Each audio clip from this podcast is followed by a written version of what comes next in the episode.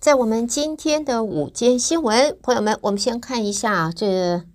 来看一下道琼斯华尔街的表现啊。在美国股市，今天是开高走高，投资人是试图来一个乘胜追击，延续上个礼拜的涨势。美国的财报季迎来的重头戏之际，美国的股市上个礼拜是震荡走高，三大指数上个礼拜的周线都写下了六月来的最大涨幅，大家啊这个民心振奋啊，大家好开心啊！所以今年在不不是今年，今天呢延续了上个礼拜的涨势，道琼斯呢在早盘。已经大涨超过了四百点了。不过现在也看联准会有什么下一步的举动吗？联准会的它的理事会出现不久后将会放缓升息步伐的迹象，就有助于美国的公债殖利率在上个礼拜最后交易日走势就回稳了，也为投资人带来了一些希望。更期待的就是更为稳定的债市能够缓和在股市方面的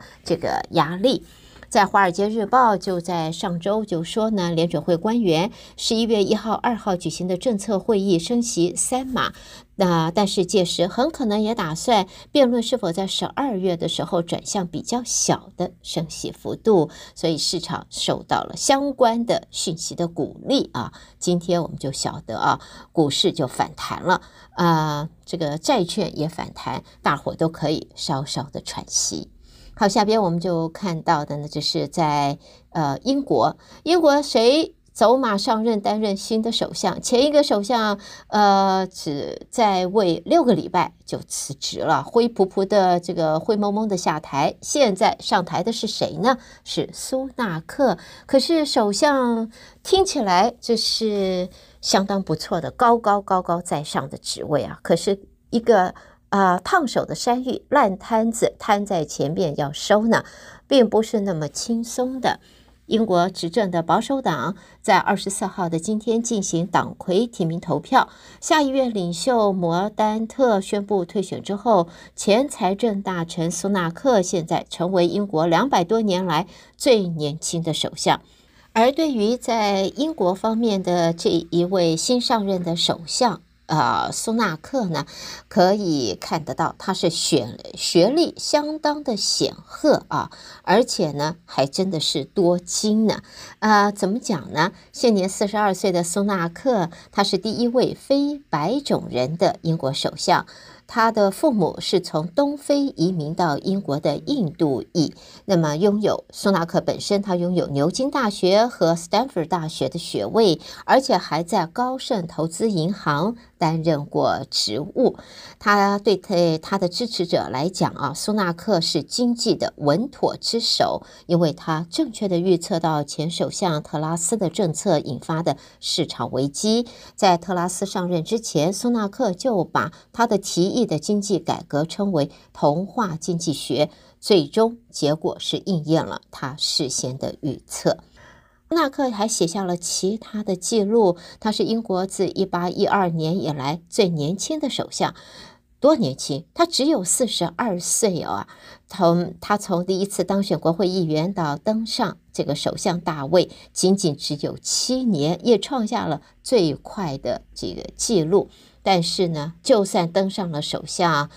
呃，这不是一个轻松的职位啊。他是两度扣关，他成为英国两个月来第三位首相。好，朋友们，在关心完了英国的新闻，我们来看这个是。法国方面，根据巴黎法院批准的一项和解的协议，瑞士信贷现在同意要支付二点三八亿欧币，以免遭到法国当局以洗钱和税务诈欺等罪名起诉他。根据和解的协议，瑞士信贷要付给法国政府一点二三亿欧元的罚款，还有另外的损害赔偿和利息，共计一点一五亿欧币。而瑞士信贷说，公司已经达成了和解协议了，用这样子的协议解决一起跨国私人银行服务调查的陈年旧案。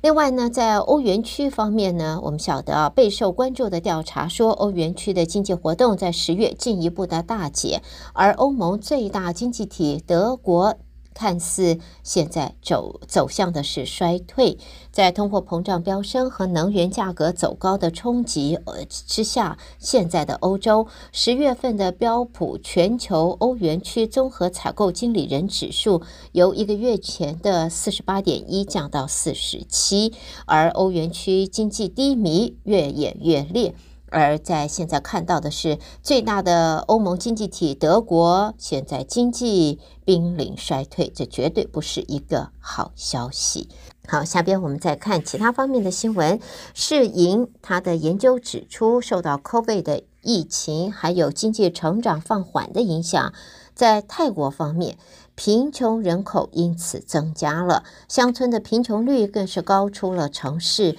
所以世银的报告就是建议泰国政府应该要教导乡村地区的民众使用数位科技来应对当前的新局势。